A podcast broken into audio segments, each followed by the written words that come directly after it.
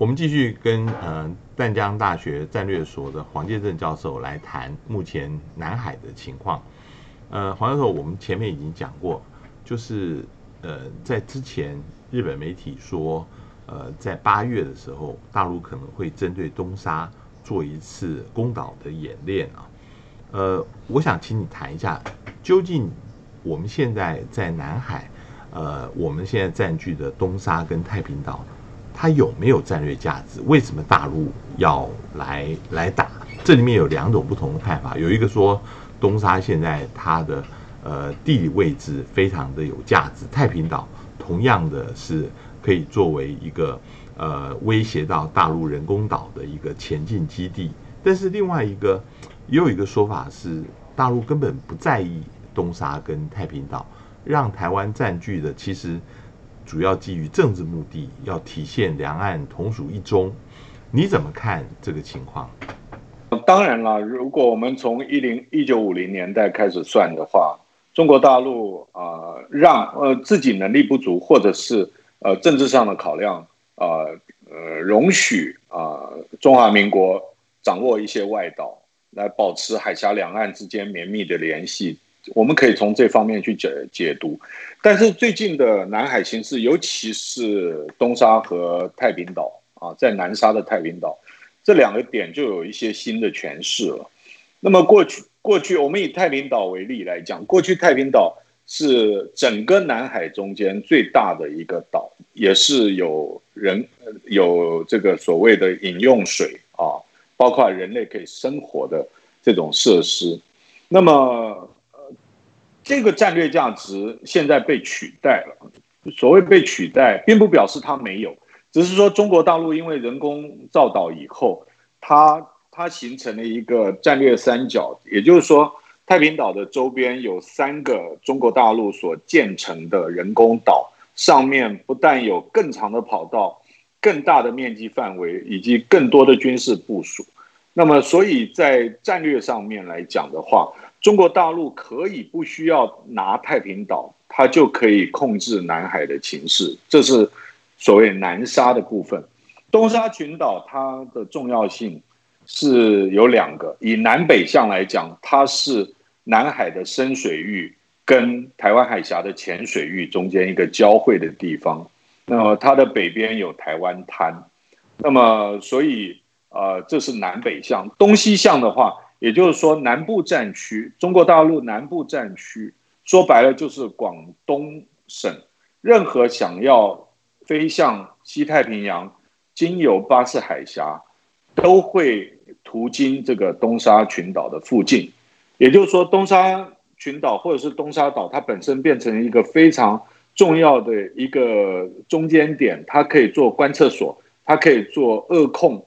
情收。甚至呃呃贺阻，甚至打击的一个点，只是说东沙岛很小，上面到底呃能够要放多少的兵力，要做什么样的功能，是不是呃把它从海洋公园呃往这种军事设施的方向去带，以及中国大陆会不会真的想要拿东沙，以及如果他真拿了以后，台湾有没有办法再把它拿回来？就变成我们现在特别重视的一个课题了。嗯嗯嗯嗯。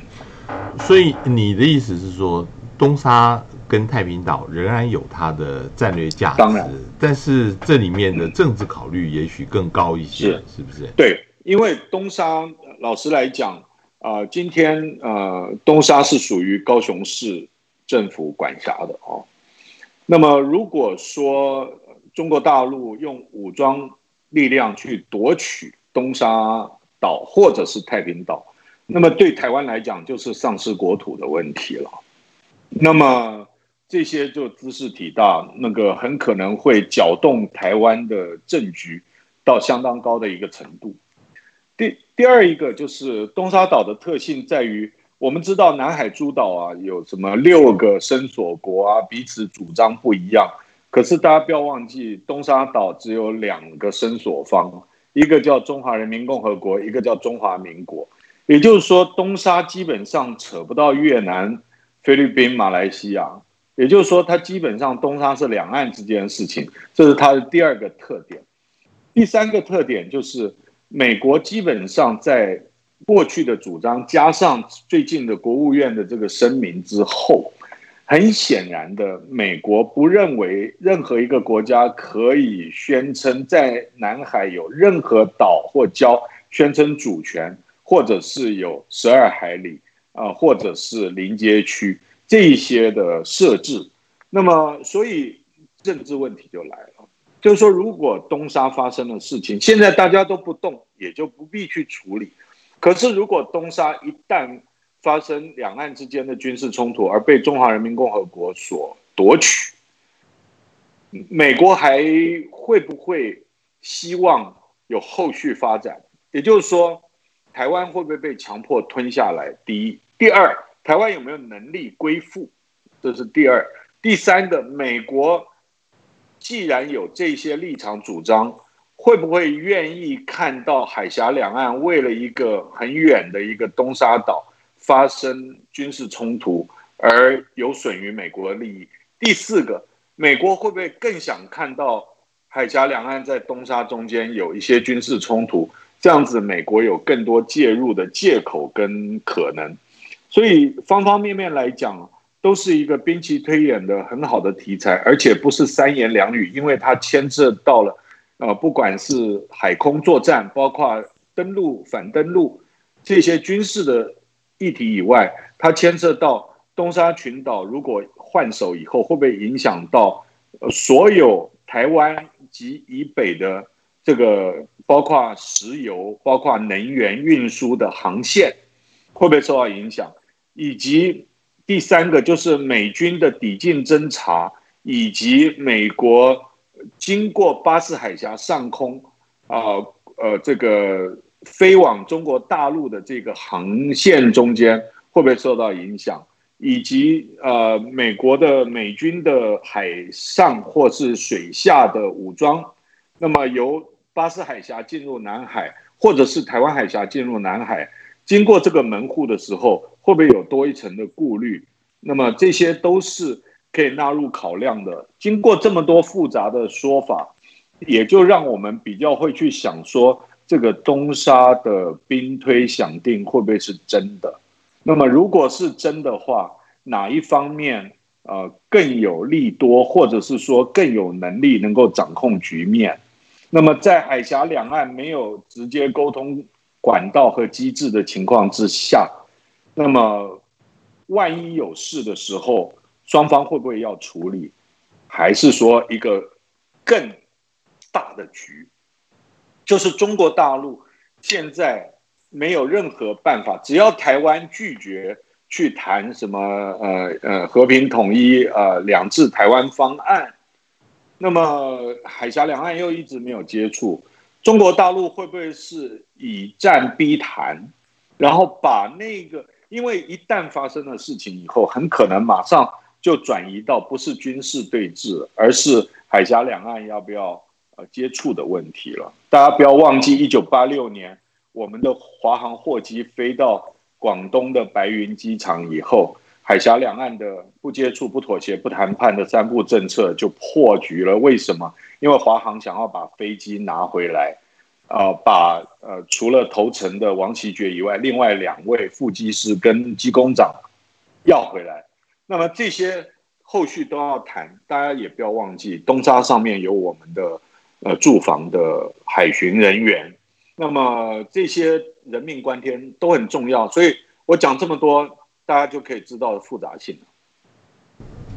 刚刚黄教授提出来的，我觉得这是一个非常重要的一个议题啊。当然，这里面牵涉到两岸的问题。两岸问题，我们先先先放着，就是说这里面牵涉到，万一东沙或者太平岛上面的守军被俘虏，或者是有伤员，呃，必须要来谈判，双方要接触，把这些人送回台湾。这里面呃有一些很后面的复杂的因素。但是我先想要谈美国，嗯，因为这里面我们知道，我们要。恢复作战，也就是把这个东沙或太平岛一旦被大陆呃夺回去，我们再反夺回来的话，这一定要美国的协助才行。我们个人呃以单单以国军的能力，事实上是非常难能够做这些归附作战的。那美国现在如果是一个最坏的一个 scenario 来看的话，美国不愿意为了这两个岛在南海跟大陆直接做武装冲突，所以他呃有没有可能，比如说东沙被夺去，他要求我们太平岛要撤回来？那甚跟也许在五零年代初的大臣撤退是有类似的情况，呃，这个呃状况是不是有可能的呢？对于一个做兵棋推演、想定设计的人来讲，这是一个太好的战题了，因为即使它发生的几率不会很高，但是作为国家或国家安全的决策当局。应该要针对各种状况，尤其是刚刚呃崇文兄你所提的这个状况，一定要有预应方案。为什么？因为呃，美国其实在二零一六年南海仲裁案出来以前，或者是甚至菲律宾提出仲裁这个申请之前，美国的主张是希望台湾能够放弃 U 型线或十一段线，那么放弃太平岛跟东沙的主权主张。然后希望台湾跟美国站在一起，把所有的联合其他东南亚国家一致的对付中国大陆的主权伸索。那么台湾如果放弃的话，中国大陆一九四九年继承台湾的伸索，在法律位地位上面也会有所动摇。那到了二零一六年，这个仲裁案结果出来以后，那就变成啊，连太平岛都不是岛的情况之下。那么可能这一个结论对于美国来讲，或者是美国的自由航行来讲的话，就更有利。那么，那么所以，呃，我们从过去的主张到现在来讲，比较会去思考，有可能美国在我们失去了东沙以后，希望我们不要去夺回来。那么，甚至做中间的调人去帮我们。呃，处理一些问题，这些都并不都不能够排除，这也就是我们非常艰难的地方。我们刚刚讲的都是中国大陆可能希望在南海来呃闹事起这个战端，可是最近也有人开始提到啊，有没有可能呃美国川普这一边因为希望能够在海外能够制造一个外交危机？呃，像是在南海来，这个希望大家团结，大家呃，rally under the flag，就是呃，对他内部的选情有帮助，而在南海制造出一些事端，呃，这个可能性现在大不大呢？如果这个不是竞选总部出的点子，而是经过美国所有国安高层参与。来讨论的话，我觉得它的几率相对的比较低，尤其是我相信美国国防部以及参谋本部啊，应该都会反对这样子的方案，因为第一个，他们政治中立，不介入呃党争哈或选举；另外一方面，就是美军不一定会有什么好处去去去发动这个南海的冲突啊，所以我我觉得，嗯，当然我们不能够排除所有可能性。但是美国经过理性的辩论跟跟这个讨论啊，说要发动一个南海的军事冲突来转移这个目标，或者是给这个川普总统加分，他可能效果不会太大。为什么？因为美国从来没有因为有军有美军在海外作战而停止选举或影响选举，所以啊，包括。雷根跟卡特时候的伊朗人质案都没有都没有太多影响，所以美国选举第一个不会不办，第二个呃要计划一个可控的军事冲突太难，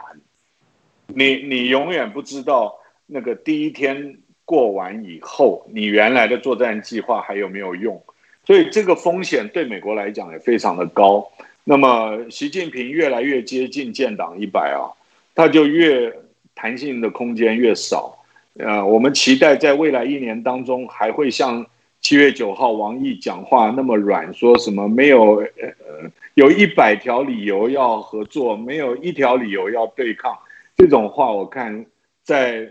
approaching 明年的七月一号建党一百以前，这种声音会越来越弱了。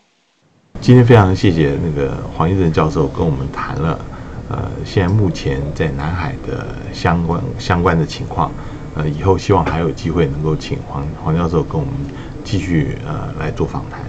今天也谢谢各位收看我们下次见。